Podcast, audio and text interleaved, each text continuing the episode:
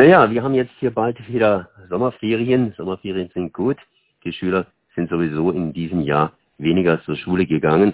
Aber wie alle Jahre wieder, nehme ich mal an, äh, gehen die Ferien nicht für die Lehrer los, sondern die Lehrer werden teilweise zumindest wieder in den Urlaub geschickt, in den unbezahlten Urlaub. Und ich bin es verbunden mit Matthias Schneider von der GEW Baden-Württemberg. Erstmal herzlich gegrüßt. Ja, guten Morgen nach Freiburg. Habe ich da sozusagen den Punkt getroffen oder hat sich in diesem Jahr massiv was an der Situation der Lehrer mit Zeitverträgen etc. pipapo geändert? Ja, leider ist es nach wie vor so, dass die Landesregierung alle Referendare und Referendarinnen, die jetzt äh, in vier Wochen äh, fertig sind, ähm, in, in die Arbeitslosigkeit schickt und auch alle befristet angestellten Lehrerinnen, die zum Beispiel in der Vertretungsreserve äh, arbeiten, die befristete Verträge haben, die enden am letzten Schultag. Das sind etwa 4000 Befristete und dann wahrscheinlich nochmal um die 5000 Referendare, also fast 9000 Personen, die sich dann äh, arbeitslos melden müssen oder können. Das heißt, wie jedes Jahr dieselbe Situation praktisch. Ist es auch im nächsten Jahr beziehungsweise im nächsten Schuljahr wieder dieselbe Situation, dass man sich fragen muss, wie können die Stunden gestemmt werden, sprich, dass da wieder Ausfälle sind und die nicht auf Corona basieren, sondern eben auf Krankheitsfälle und weil einfach die Reserven fehlen. Ja, die verrückte Situation ist, das sind bei den, äh, bei den Vertretungskollegen und Kolleginnen sind es Leute, die äh, in schlimmster Not, sage ich mal, helfen, die in die Klassen kommen, diesen Unterricht aufrechterhalten, die wirklich keinen einfachen Job haben, die als angestellte Lehrkräfte auch deutlich weniger verdienen als ihre anderen Kolleginnen und Kollegen im Lehrerzimmer. Und gerade die werden sozusagen mit dem Schuljahresende in die Arbeitslosigkeit geschickt. Alle Parteien, die im Landtag sitzen, haben versprochen in, Wahlkämpfen, dass sie das ändern wollen. Keine von denen hat ihr Versprechen wahrgemacht. Zuletzt war es bei CDU und Grünen so, dass die beide gesagt haben, sie wollen das ändern, aber nichts dafür getan haben. Wir werden weiter daran bohren. Wir halten das für einen unhaltbaren Zustand. Und man muss auch schauen, dass die äh, langfristige, die ständige Lehrerreserve, die es auch noch gibt, deutlich erhöht wird.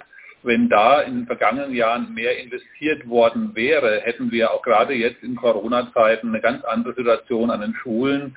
Die Situation an den Grundschulen, an denen schon vor Corona Lehrermangel herrschte, an denen jetzt wegen Corona andere Lehrerinnen und Lehrer nicht in die Schule gehen können, wäre nicht so stark, nicht so äh, schwierig gewesen, wenn wir mehr Personen in der Vertretungsreserve für die Grundschulen gehabt hätten.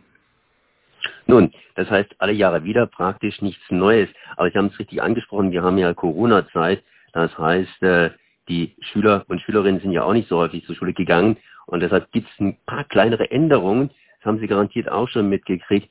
Das heißt, Sommerferien heißen diesmal nicht Sommerferien, sondern es gibt da irgendwie so ein Brückenprogramm von unserer Kultusministerin. Sprich, äh, Susanne Eisenmann, CDU, schlägt vor, dass die Schüler ja schließlich nachholen können, sozusagen zwei Wochen, wenn ich das richtig habe, in den Sommerferien und das nicht alleine, sondern freiwillig dürfen da auch Referendare hineinsteigen und sich dann noch ein bisschen bewähren. Und dann kriegen sie auch tatsächlich vielleicht oder glaube ich sicher, das ist auch eine Frage praktisch an Sie, ähm, ein bisschen früher eine Anstellung.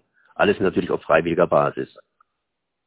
Ja, dieses Zwei-Wochen-Programm, das die Kultusministerin Lernbrücken nennt, äh, ist bisher nur medial verkündet worden. Uns liegen da noch äh, keine schriftlichen Informationen vor, wie es genau umgesetzt wird.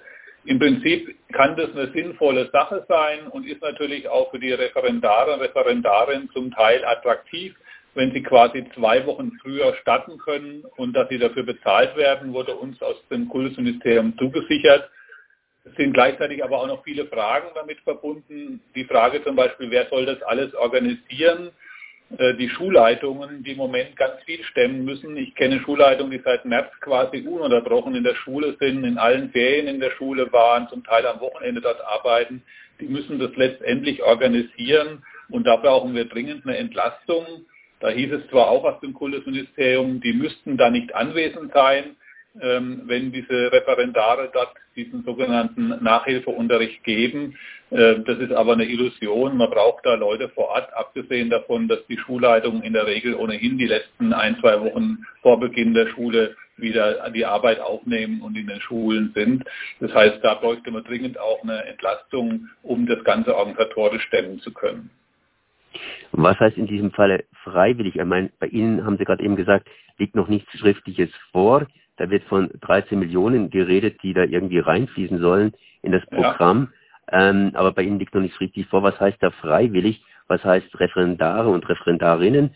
Äh, Zeitlehrer, die könnten ja auch vielleicht einspringen, weil sie Lust dazu haben, vielleicht auch ein bisschen früher wieder eingestellt werden wollen. Heißt Referendare, dass die da etwas günstiger sind als die Zeitlehrerkräfte oder und, und, und. Äh, sie haben ja schon gesagt, Ihnen liegt im Grunde genommen nicht viel Schriftliches vor. Wir warten da, dass endlich die Regelungen kommen, äh, in denen genau steht, wie das umgesetzt werden soll, wie das vertraglich zu lösen ist und ob auch die Kapazitäten dafür da sind. Wir haben zum Beispiel das Problem in der Schulverwaltung, dass die völlig überlastet ist und da müssen dann für mehrere tausend Lehrkräfte Verträge ausgestellt werden. Auch das muss äh, besprochen werden, ob das gelingen kann oder ob dann die Personen ohne Vertrag in die Schule geschickt werden müssen. Also das sind viele Fragen damit verbunden, die wohl noch nicht zum Ende, äh, bis zum Ende durchgedacht sind. Äh, von daher muss man mal abwarten, was es genau gibt. Aber vom Prinzip her können wir schon sagen, das kann man anbieten. Man muss aber auch den Eltern klar sagen, zwei Wochen lang Lernbrücken werden nicht die Defizite beheben können, die Schüler und Schülerinnen jetzt in vielen Wochen mitgebracht haben. Vor allem wird es nicht gelingen können, dass die Schüler und Schülerinnen, die jetzt in der Corona-Phase besonders abgehängt waren, weil sie zum Beispiel keinen Internetzugang zu Hause haben, weil sie nicht die Ausstattung haben und auch nicht die Eltern haben, die sie da quasi als Nachhilfelehrer und Lehrerin unterstützen konnten, dass die auch nicht in zwei Wochen Lernbrücken wieder sozusagen auf den Status quo gebracht werden können. Wir müssen für das nächste Schuljahr im Blick haben, dass wir ein völlig verändertes Schuljahr auch nächstes Jahr haben werden, dass auch im nächsten Schuljahr nicht alles nach Plan laufen kann. Jetzt habe ich immer das Wort freiwillig verwendet. Das gilt natürlich auch für Schüler und Schülerinnen. Da gibt es sicherlich Schüler und Schülerinnen, die diese zwei Wochen eventuell überhaupt nicht wahrnehmen können aus irgendwelchen Gründen heraus, weil man vielleicht doch noch einen Urlaub durchgezogen haben möchte oder sonst irgendwas. Das heißt, da scheint mir doch auch eine soziale Kluft zu liegen oder andersrum ausgedrückt, es werden wohl Schüler und Schülerinnen gut oder bisschen gut ins nächste Schuljahr durchstarten und andere hängen dann tatsächlich durch. Was ist denn mit denen? Haben Sie da was überlegt oder haben Sie da eine Kritik dran? Das muss ohnehin im Blick bleiben und dafür muss die Landesregierung auch verstärkt investieren, damit die Schulen in Zukunft da besser aufgestellt sind, um gerade die, diese Schüler und Schülerinnen äh, besser im Blick zu haben, besser unterstützen zu können. Das ist in der Vergangenheit vor Corona ein großes Defizit unserer Schulen gewesen. Es fehlen Schulsozialarbeiter, es fehlt eine äh, äh, ausreichende Lehrerreserve, die da auch wichtig ist. Ähm, da muss man viel mehr tun, gerade an den Grundschulen, wo wir den Lehrermangel besonders stark spüren, brauchen wir weitere Unterstützung. Wir haben da auch ins Spiel gebracht, dass man jetzt kurzfristig mit Blick auf die äh, Corona-Erfahrung da zusätzliche pädagogische Profis mit in die Schulen holt. Die kann man vielleicht pädagogische Assistenten nennen, die quasi die Lehrer und Lehrerinnen nochmal unterstützen, um gerade äh, die Schüler und Schülerinnen äh, sozusagen mit, mitzunehmen, die jetzt in der Corona-Krise besonders hohe Probleme hatten. Matthias Schneider, dann danke ich mal hier für dieses Gespräch. Das war Matthias Schneider von der Gewerkschaft Erziehung und Wissenschaft Baden-Württemberg.